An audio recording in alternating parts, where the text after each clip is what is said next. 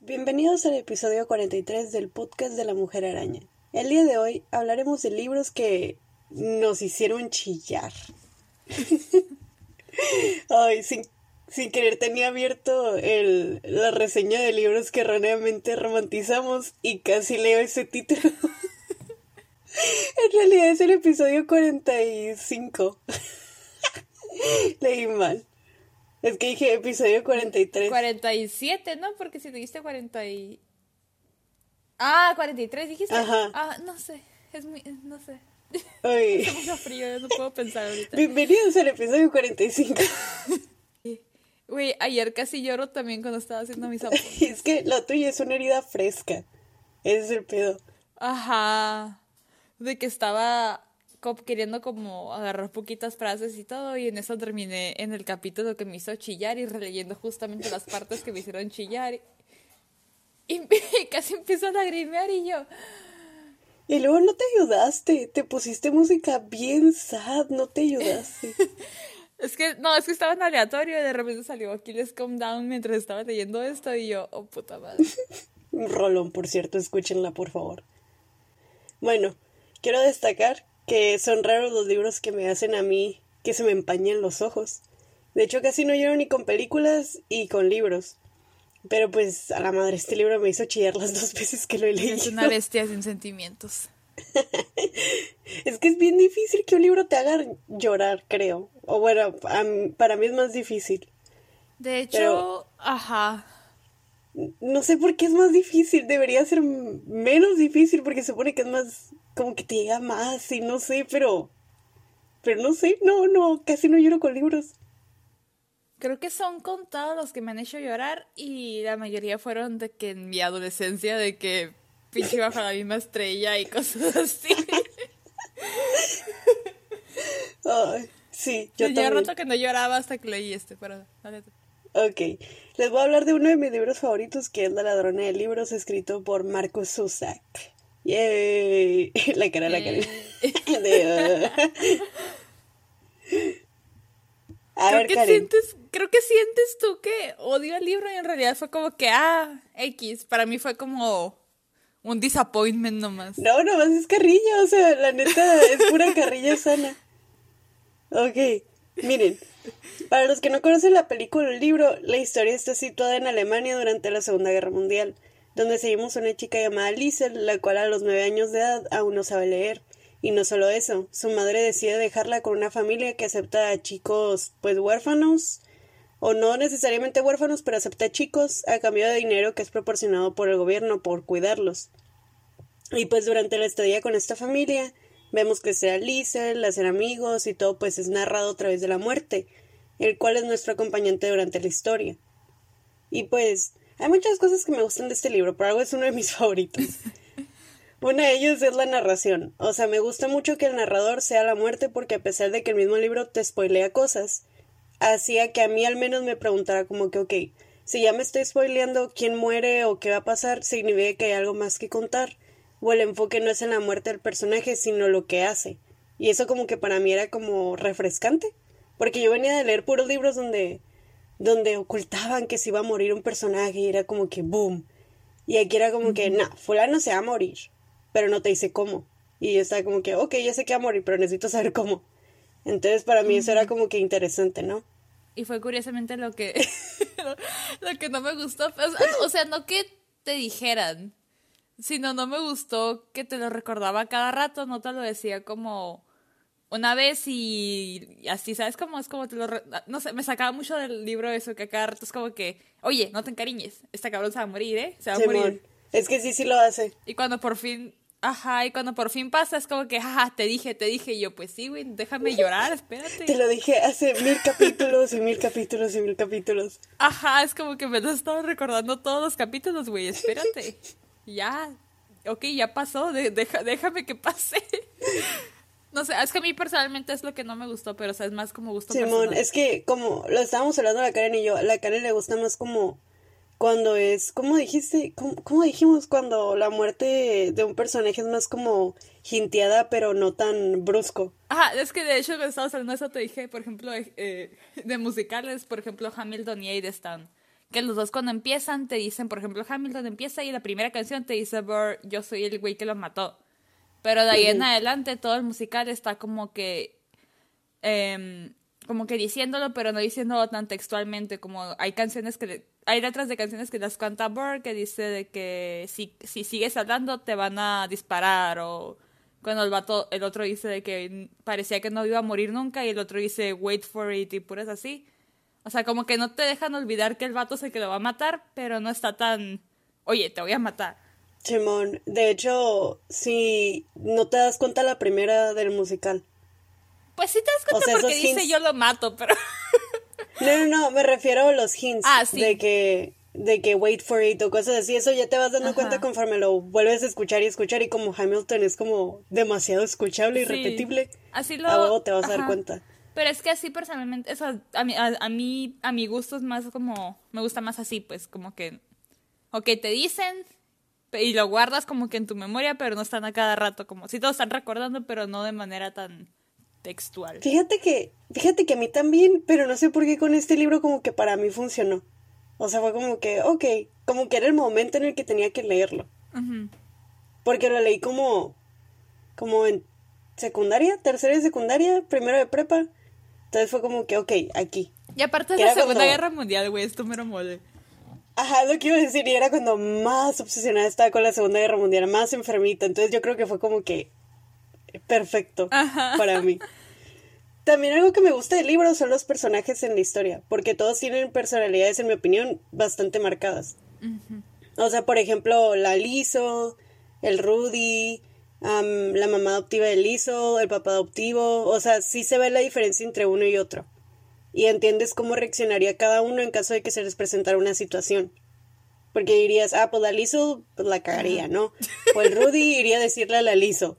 O el papá sería gentil con la gente y lograría que les dieran las cosas o tal vez se lo agarrarían a putazos. Y ya, pero o sea, sabes más o menos cómo actuaría cada quien.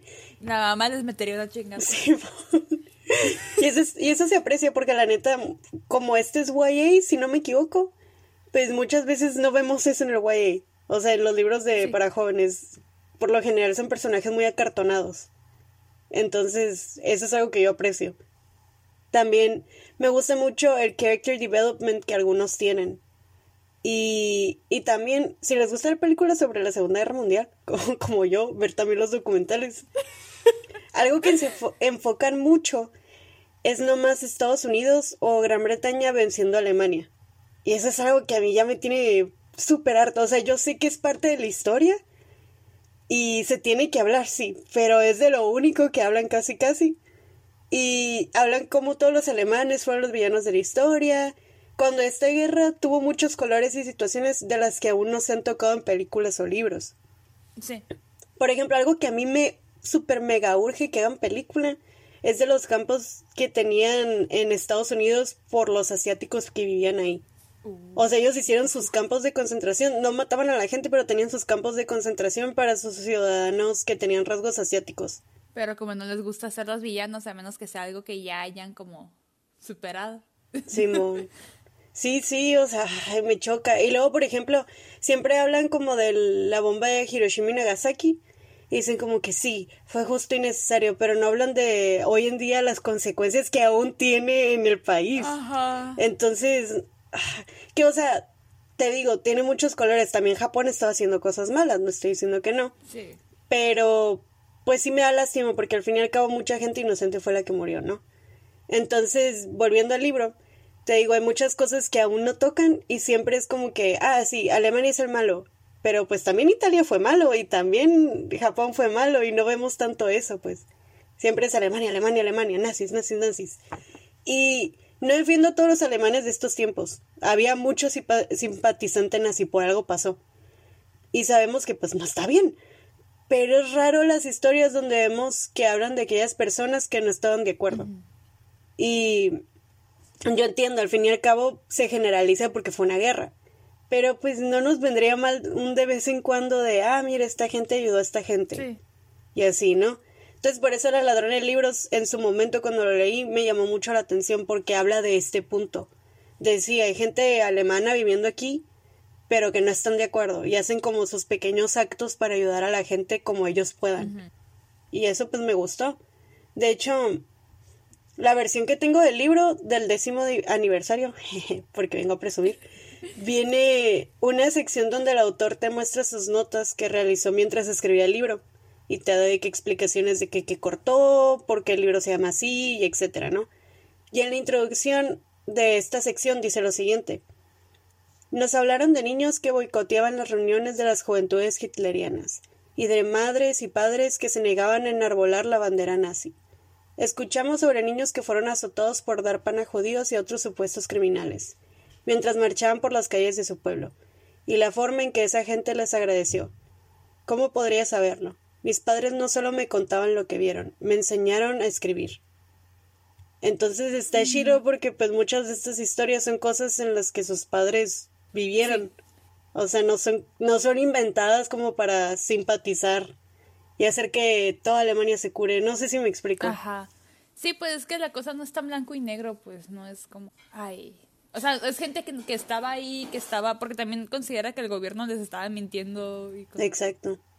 Sí, y o sea, el, el autor en sus notas dice que originalmente el libro de la ladrona de libros no iba a ser una novela, pues, ficción. Iba a ser un libro que trataba de la niñez de su mamá y de todo lo que ella vivió durante la Segunda Guerra Mundial. Pero al final decidió hacerlo novela, como que se fue desarrollando así la historia. Pero pues, o sea, me llama mucho la atención porque entonces muchas de estas cosas han de haber sido real. No exactamente así, pero inspiradas para los hechos del libro y eso Sí, se me hace como que bonito. Y es un libro que, la neta, si no hubiera estado enfoca- enfocado en Liesel, no me hubiera impactado o gustado tanto. Porque, o sea, el libro, desafortunadamente, la historia toca libros como la pérdida de la inocencia, el tener que enfrentarte a situaciones extremas a tan corta edad, el cómo lidia las personas con ciertos traumas y muchos más temas, ¿no? Oye, corrígeme si me equivoco, pero yo recuerdo que la morra nomás había robado como uno o dos libros y que decían, oh, la ladrona de libros, y yo me quedaba pensando si nomás te robaste uno, corrígeme si me equivoco. No, sí lo ro- robó más. Acuérdate que robó el del cementerio, Ajá. que es con el que aprende a leer, y luego robó uno de cuando quemaron libros. Ah, ok. Ah, es que yo me estaba acordando nomás de los que le robó a la doña. No, y los de la doña dice múltiples veces que va a la casa a robar y que se mete y se mete y se mete. Entonces, Ah, de ahí ya no sé cuántos robó. No sé por qué recordaba como uno o dos. y No le quites "Ah". el mérito que robó el libro. No sé por qué me acordaba así, pues, o sea. Ay, no. Bueno, lo que, a lo que voy es que toca todos estos temas que es para mí más doloroso desde el punto de vista de esta niña de nueve años, que o sea pasa por muchas cosas por Ay, las sí. que no debió pasar a tan corta edad. Entonces, si hubiera sido desde el punto de vista de un adulto o algo, no siento que me hubiera llegado tanto como con Lizo. Porque son niños, entonces yo estoy de que, ay no, protéjanmelo, son niños, o no sé, pues. Sí, pues no saben qué pedo, nomás están ahí existiendo. Ajá, y luego hay un personaje que es de mis favoritos en el libro, el cual se llama Max, que es un judío Ah, al que ocultan en la casa de Lizzo por razones que no voy a decir porque les explican mucho más adelante en el libro. Y de hecho me gusta mucho cómo lo describen en el libro, se los voy a leer. Dicen, aunque su físico era como la fricción, como una piedra que se frota suavemente contra una roca, estaba profundo en algunos lugares y rayados en otros. A veces se rompía por completo. Fue un profundo pesar y se interrumpió al final de una broma o una declaración de autodesprecio. Me encanta cómo lo describen al güey. O sea, me gusta este personaje porque no es mansito. Y no lo digo como un insulto, pero algo que he notado mucho también en las películas de la Segunda Guerra Mundial hollywoodenses es que ponen a los judíos como perso- personajes que no los ves peleando. O sea, los ves como personas que no se pueden defender. Y no digo que no haya habido personas que el miedo no los haya paralizado, eso se entiende. O sea, están viviendo una situación horrible. Pero somos seres humanos y el hecho de que nos agreguen, que, de que no agreguen esa variedad, pues es cansado porque siempre los ponen como que, ah, el judío, y ya los usan como si fueran props. Sí. De que, ah, el que está en el campo de concentración, y nunca les ponen voz, no les ponen como que... O sea, hubo más, me explico, hubo mucho más. Entonces, siempre es como, ah, el judío que se oculta, y ya. Y nunca, nunca es como que a esta persona no le dan sentimientos, no, no te dicen cómo se siente ni nada. Y por ejemplo, aquí Max, lo ves y este güey está lleno de ira contra el mundo porque él lo está perdiendo todo y para mí eso es como que súper satisfactorio porque es muy distinto a lo típico que vemos.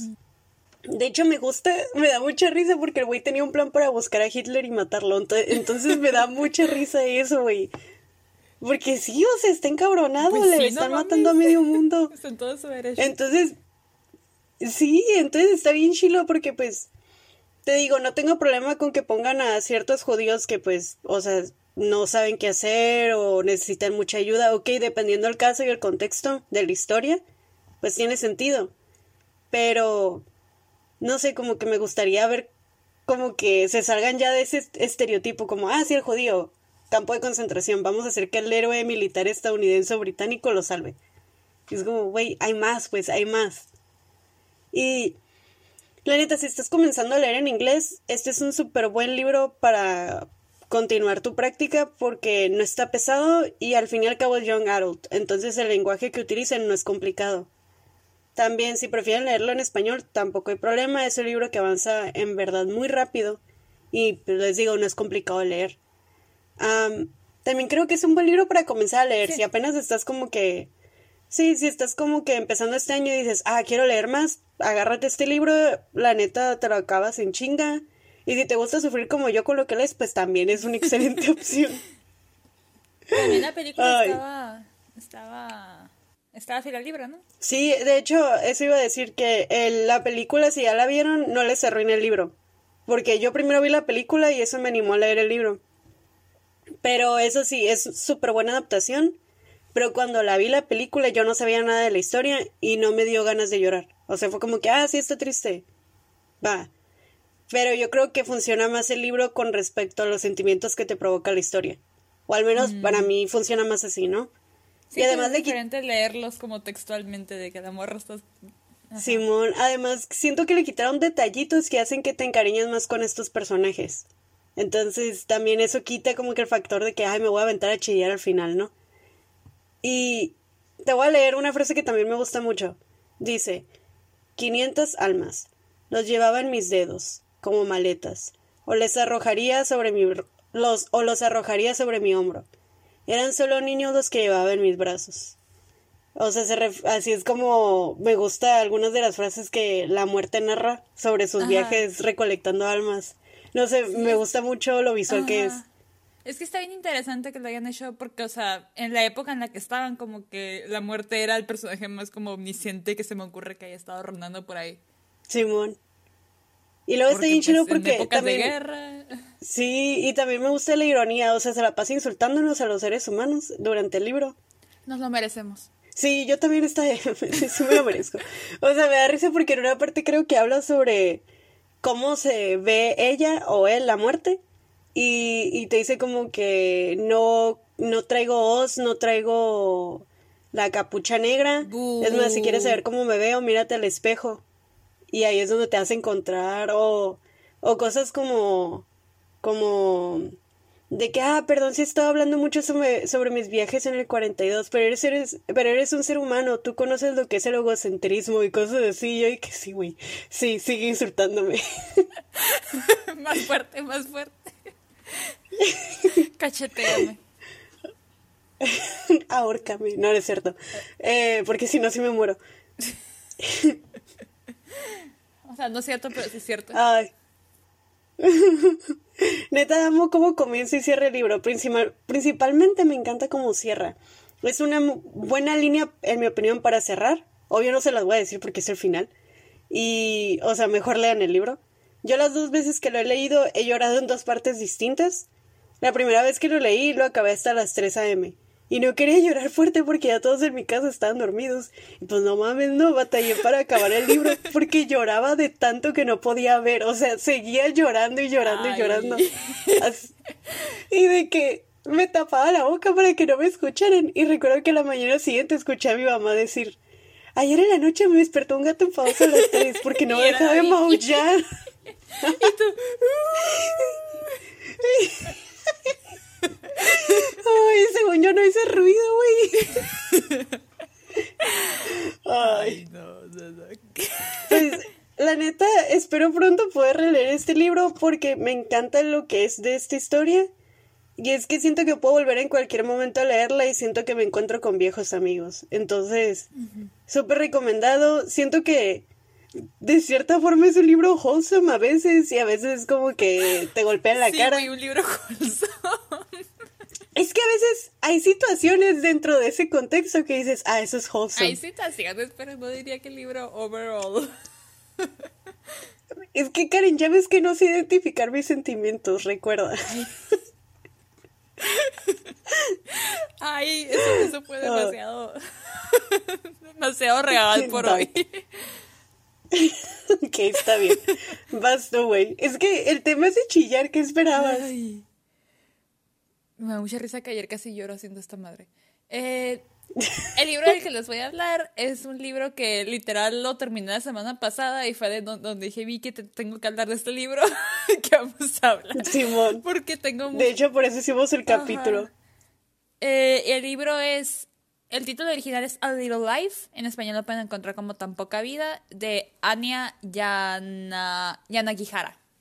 Creo que lo pronuncio bien. El libro fue publicado en 2015 y se convirtió en un bestseller de forma inesperada. O sea, fue publicado en marzo y obtuvo un éxito moderado, lo que se esperaban, pero de repente empezó a ganar popularidad en redes sociales como Twitter, donde los usuarios empezaban a compartir sus reacciones chillando con el libro.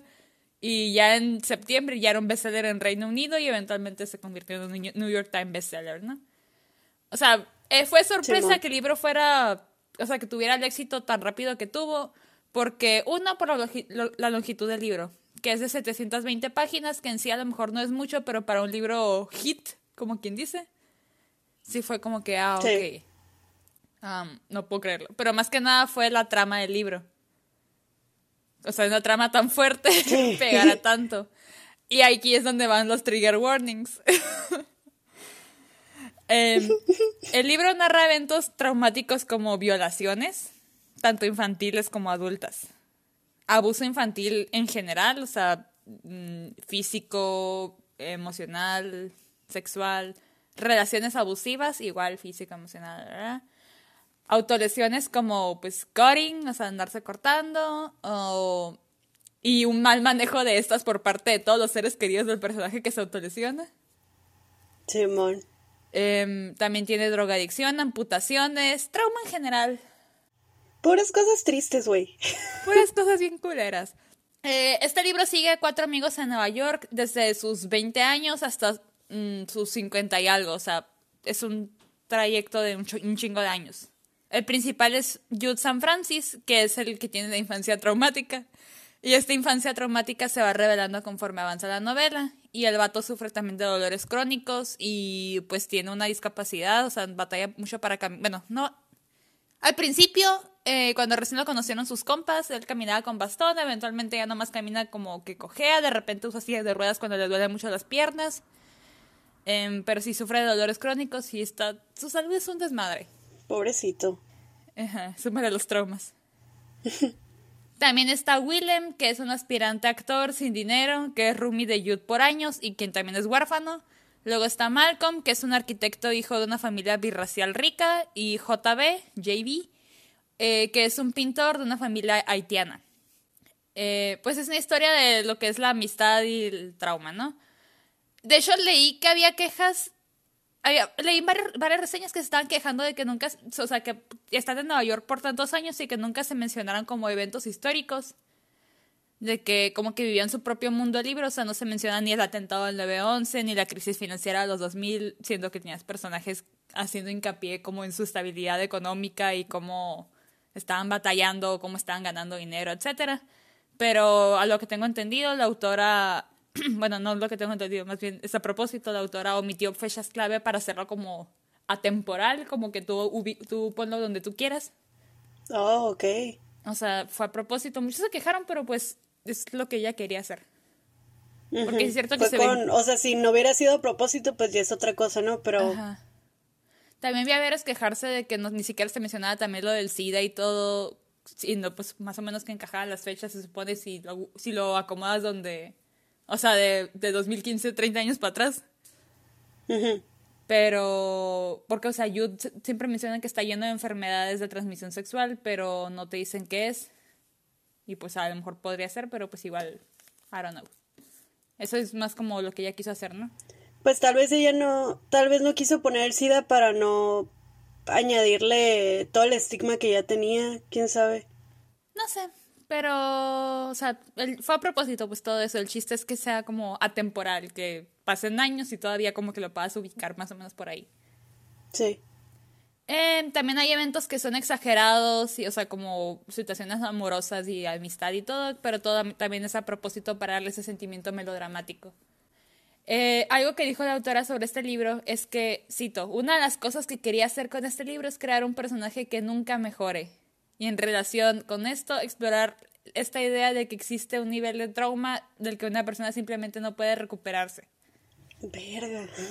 O sea, lo, lo principal aquí es el trauma. El trauma y la amistad. Simón. Eh, el principal foco de todos los trigger warnings ya mencionados. eh, de hecho, de todos menos uno te podría decir. Ay, qué triste. Es, pues es Jude, quien a, a- grandes rasgos, Salvato tuvo una infancia en orfanatos, las calles, etcétera. No voy a decir específicos porque, pues, ¿no? Y pues tiene tanto estrés postraumático, tiene una aversión al contacto físico, tiene un chingo de problemas de salud, discapacidad, todo esto fruto de los mismos abusos que sufrió el niño. Y esto es algo que nunca le cuenta a nadie, literal a nadie, es de que le contaba a una persona que falleció y ya nunca lo volvió a contar, sus amigos no saben qué pedo, nomás el único que sabe que se corta, por ejemplo, es su doctor, quien debió haberlo metido a algún hospital hace mucho tiempo, pero eso es otro tema de conversación que no voy a tener aquí.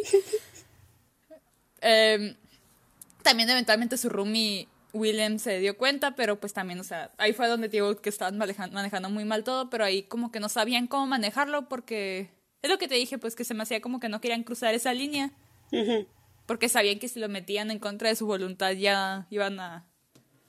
O sea, ni, ni le iba a servir y ni iba, a ni iba a volver a confiar en ellos, no sé, pero sí se me hizo que lo manejaron muy mal todo. Simón. Pero bueno. Y bueno, o sea, para todos sus conocidos y en, ocasiones incluso para él mismo, o sea, el vato nació en la uni, o sea, no cuenta nada de su pasado. Eh, de hecho, no sabe ni de qué, porque dicen que tiene como ra- raza ambigua, no sabe, o sea, no sabe nada no les cuenta nada personal, etcétera. De hecho, en un momento JB dice esto. Nunca lo vemos con nadie, no tenemos ni idea de qué raza es, no sabemos nada de él. Postsexual, posracial, posidentidad, pospasado. El posthombre. Yuda el posthombre.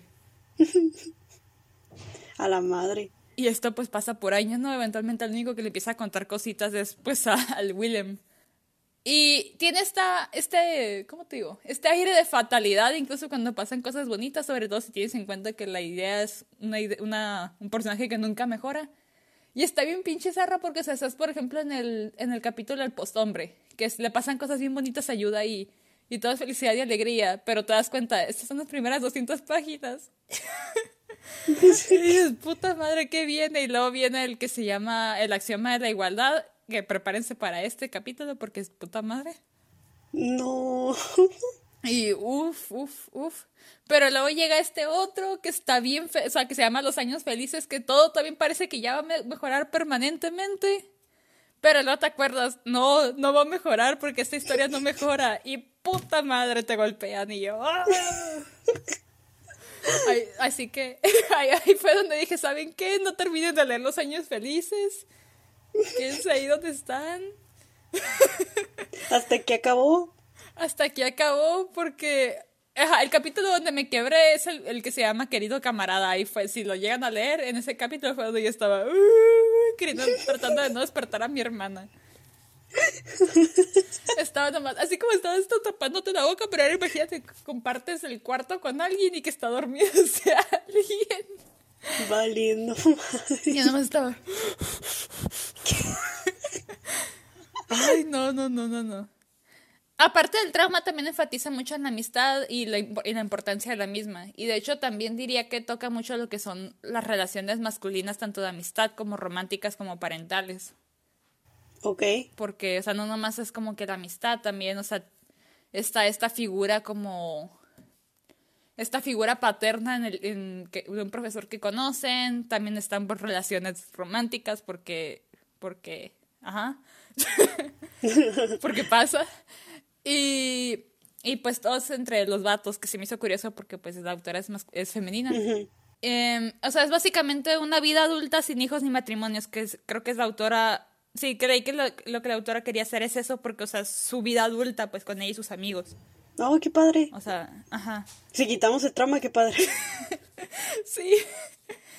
Eh, o sea, hasta llegar a los 50, o sea, se enfoca en la amistad, en relaciones paternales, en... O sea, sí hay relaciones románticas, pero, o sea, creo que de los cuatro amigos, nomás uno se casa. Hey, nomás uno se casa. Y, pues, a mí me encanta... Me, a mí me encantan los libros que se enfocan en, en familias encontradas y, y, sí, y, amistad y todo, o sea, me encanta.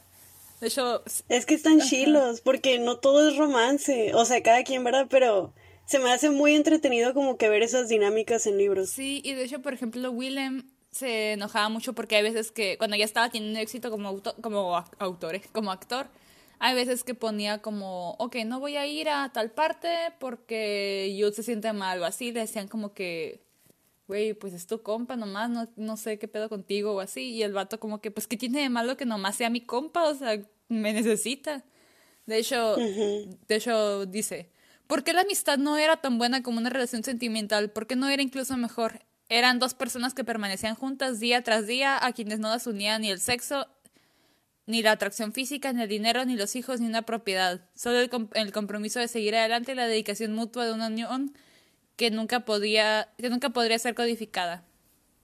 Y pues se me hizo bien bonito. Pues sí.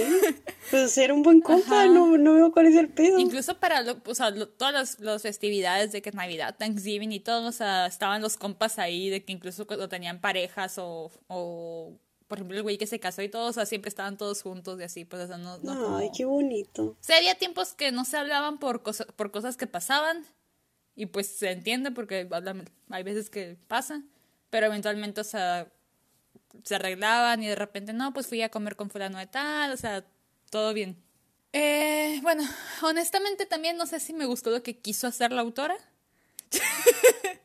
o sea, me okay. gustó mucho el libro, pero llegó un punto... O sea, ella tenía esta idea, y no me gusta esta idea, by the way, de un personaje demasiado dañado para mejorar. Cito, o sea, lo que ella dijo, entre comillas. Ah, ok. Eh, o sea, quería hacer como de que ella había dicho algo de que, por ejemplo, el trauma de que a veces que crees que algo va a mejorar, pero no mejora porque pues el trauma no, no funciona así, etcétera, etcétera, ok. Pero hay un punto en el que, o sea, lo que termina siendo como la gota que derrama el vaso, por, por decirlo de una manera, no es algo en referencia al trauma del vato, es algo que ajeno que él no pudo controlar. Como por ejemplo, hay veces que el vato se mete como en relaciones de que abusivas o que se mete en situaciones que le hacen daño o así, por, por y esas son debido a su trauma, pues son como, ok, voy a hacer esto que yo sé que me hace daño, uh -huh. porque quiero mantener a esta persona, porque no quiero estar solo, porque amo a esta persona y no quiero que se vaya, etcétera, etcétera. Ok, eso sí tiene... Tiene sentido. Como más sentido, ajá.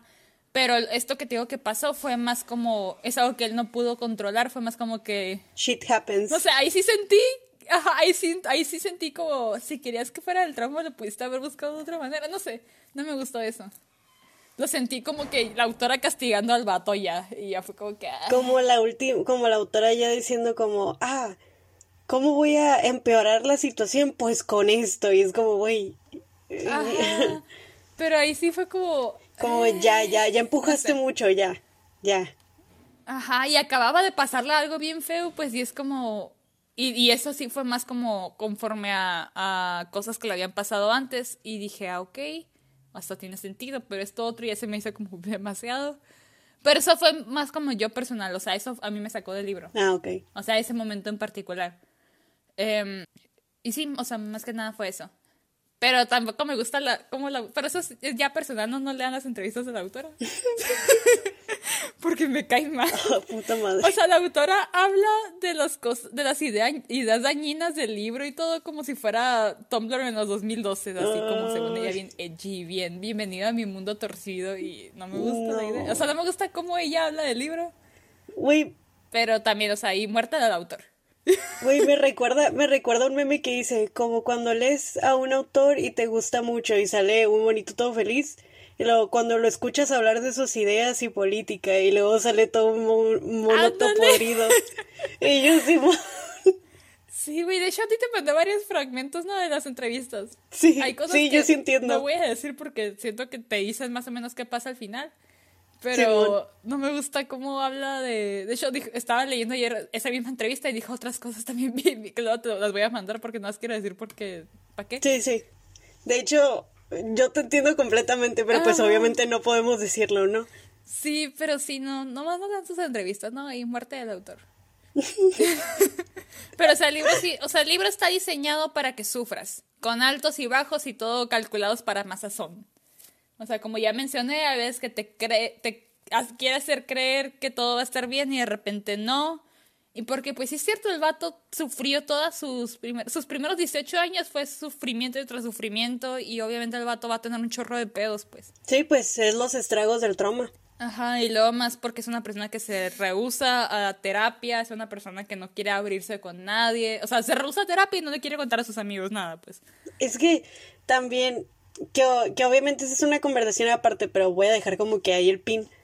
Eh, si sus amigos, aunque lo hubieran llevado a terapia, si él no quiere ayuda, no sirve de nada. Sí, porque hay veces que incluso que lo, que lo forzaban, que le daban ultimátums y todo, pero pues no le ayudaba porque no se dejaba ayudar. Es que sí, mucha gente cree como que, ah, si alguien anda mal, pues institucionalícenlo. Pero es como, güey, así no funciona esto, o sea, si, si tú...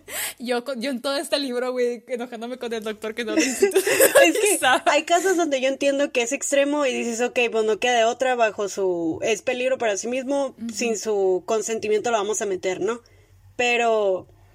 Pero en general, no, cuando es una persona que, que anda mal, ya sea por cualquier tipo de malestar, si no buscas ayuda no sirve de nada. Si la persona no quiere cambiar, por más terapia que le es buena, no va a cambiar. Sí. Sí, es un trabajo propio, es muy difícil. Y ese es el problema aquí, pues que, ajá, el problema es ese, pues que Jude lo miraba como, porque le decían como, uy, pues deja de cortarte, no mames, y se enojaban con él, Willem, hubo una escena bien que me quedé bien, uy, con Willem, que el vato se enojó bien cabrón porque se estaba cortando, lo cachó cortándose y, bueno, pasó algo, no, no quiero decir. Pero, eh, pero pues sí me quedo como o sea, el vato sí decía de que, de que, o sea, es que no entienden que para mí es la manera de lidiar, lidiar con las cosas. Porque pues también, o sea, es una persona que nunca se acostumbra. De hecho, es algo que le dijo la morra, la que te digo que era una trabajadora social a la que sí le contó todo cuando recién pasó en los 16 años. Que fue la que le dijo, cuéntale, cuéntale a alguien, porque si no le cuentas a nadie, ahorita ya no lo vas a decir. Y pues nunca lo contó y pues por eso ya sí se quedó todo se quedó, se acostumbró a ser muy cerrado, pues. Y cuando ya como tenía amigos quienes le decían, güey, dinos cómo ayudarte. ya no sabía cómo hablarlo, pues. Que, o sea, está interesante porque siento que esos libros sí son necesarios, pero ya empujarlo tanto como tú dices, como que no. O las razones por las que la autora buscó hacerlo así, como que ya dices, ah. El libro, o sea, el libro aislado no le miro el problema, la autora es la que no me cae. Simón. De hecho, el libro, mi única queja fue lo que te dije que me sacó de repente de. Sí, de hecho yo este libro me tocó ver cuando salió, porque en Goodreads yo me ponía a acosar libros que están por salir y eso, o sea, los libros que están por salir, yo estoy, yo, yo, I'm aware of them. Y, y, de hecho ya no te he llegado con libros nuevos, ¿verdad? es que siempre le envío a la Karen, va a salir este, va a salir este, la ah, Karen, ¿cuándo? En dos años, y la Karen, ah, no mames. pero lo que voy es que me tocó ver cuando salió y me tocó ver cómo se empezó a hacer famoso. Y me llamaba la atención por la portada, porque la portada está muy, muy interesante, muy bonita. Y, curiosamente no me gustan las portadas con, con, modelos ni nada, y esa me gusta. Ajá. Sí, igual, o sea, a mí tampoco me gustan mucho y nomás hay dos portadas, así que digo, ok, ustedes sí están bien, no sé qué género de portada sea esa, pero esa me gusta. y, y luego investigué de qué trataba el libro y todo, dije, mm, no sé si lo quiera leer. Y luego empecé a ver de qué reacciones, de que gente llorando bien feo, bien feo por el libro, de que se grababan empezando a hacer la review y empezaron a chillar a Maris. Y yo dije, ¿qué onda? ¿Lo tengo que leer o no? Y, y luego ya encontré una reseña donde hablan muy bien de, o sea, dije, ¿sabes que me voy a tener que spoilear porque no estoy segura qué onda, ¿no?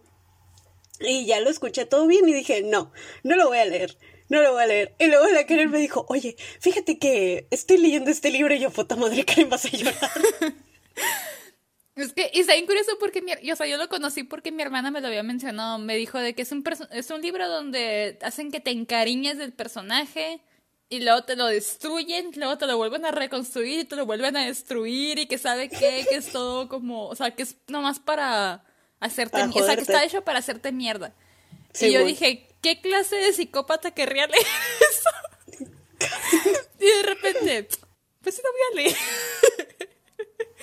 Y Cassandra, ¿qué? No, ¿qué pasó ahí con qué? ¿Por qué querría leer eso? Y yo, güey, pues lo siento, me odio. confirmo, confirmo, totalmente. Pero, ajá. Pues sí, es un libro que la neta no sé si lo, o sea, no lo, no lo recomiendo de que voy para allá a decir gente lea este libro. Sí, porque, pues porque tiene temas muy fuertes y todo y, y son cosas de las que no, como, ¿Cómo te lo explico? No están explícitas.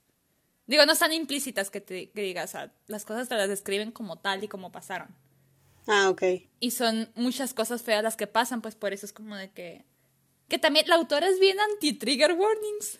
Ay, no puede ser. Y es como, te la paso si fuera un libro que no estuviera, o sea, que pasa una cosa o así, e incluso no, o sea, ella lo, lo dice como que yo no entiendo porque si quieren aislar de la información. Y sí tiene sentido de algunas, en algún, o sea, en algunos casos que gente pide trigger runnings para cosas que no. Como me tocó ver el otro día en. ¿Dónde fue? No me acuerdo dónde fue. Creo que en Twitter. Alguien que se estaba enojando con alguien de que taguea tu gore o algo así. Y la persona como, güey, es una granada. Era una granada, güey. La fruta. Pero pues que parece un corazón. O sea, un corazón así, y el vato como que es una granada, güey, no voy a taguear de gore una granada. Ah, sí es cierto, me lo pasaste, dije, no mames. ¿Sí te lo pasé? Ah, ok.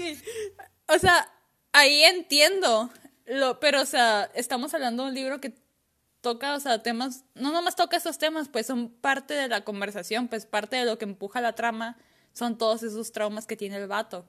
Y por ejemplo, el, lo de, por ejemplo, con el vato que se corta, eh, pues es algo que están a cada rato mencionando y te digo, es un problema que, en el que lidia mucho el vato. Y por ejemplo ahí, o sea, te describe como, te describe tal, tal, tal cual, o sea, de que todo su proceso mental de que, ok, voy a hacer esto, voy a hacer lo otro, y acá, y te escribe todo, pues, y hay veces que dice de que, ok, hoy no me voy a cortar porque Dios me va a callar, mejor voy a hacer esta otra cosa, o sea, varias formas de self-harm, pues, como va como cambiando las cosas. Y sí, a lo mejor pues pueden ser triggeriantes, pues. Sí, sí.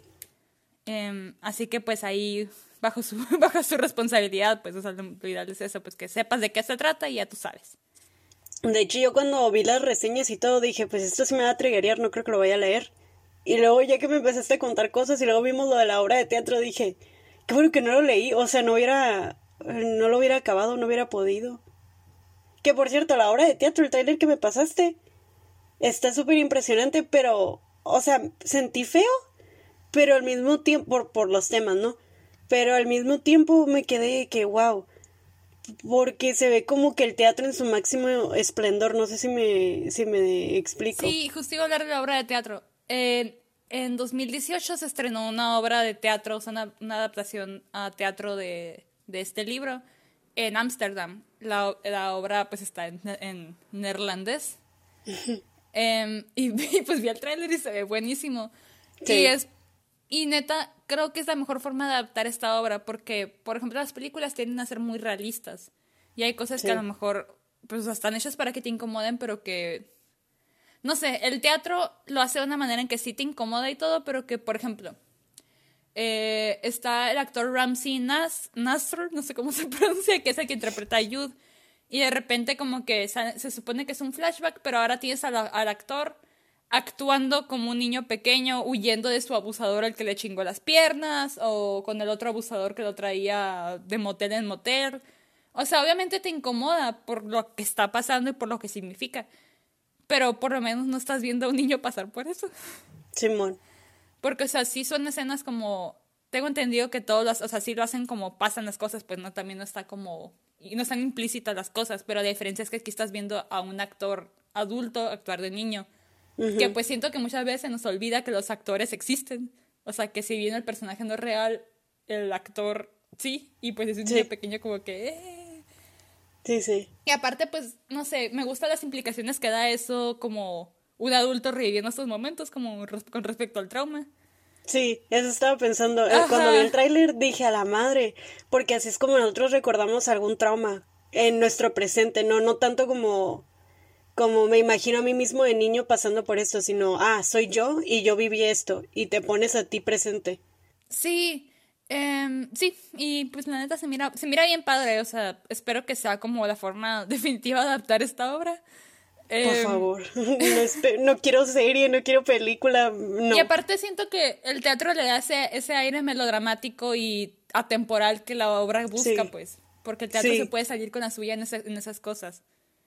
Aparte. ¿Cómo extraño el teatro, güey? Güey, wow. O sea, cuando lo vi, me quedé como, wow, este es, este es un claro ejemplo de la capacidad que tiene el teatro, de que por qué sigue hoy en día presente, porque son unas actuaciones, wow.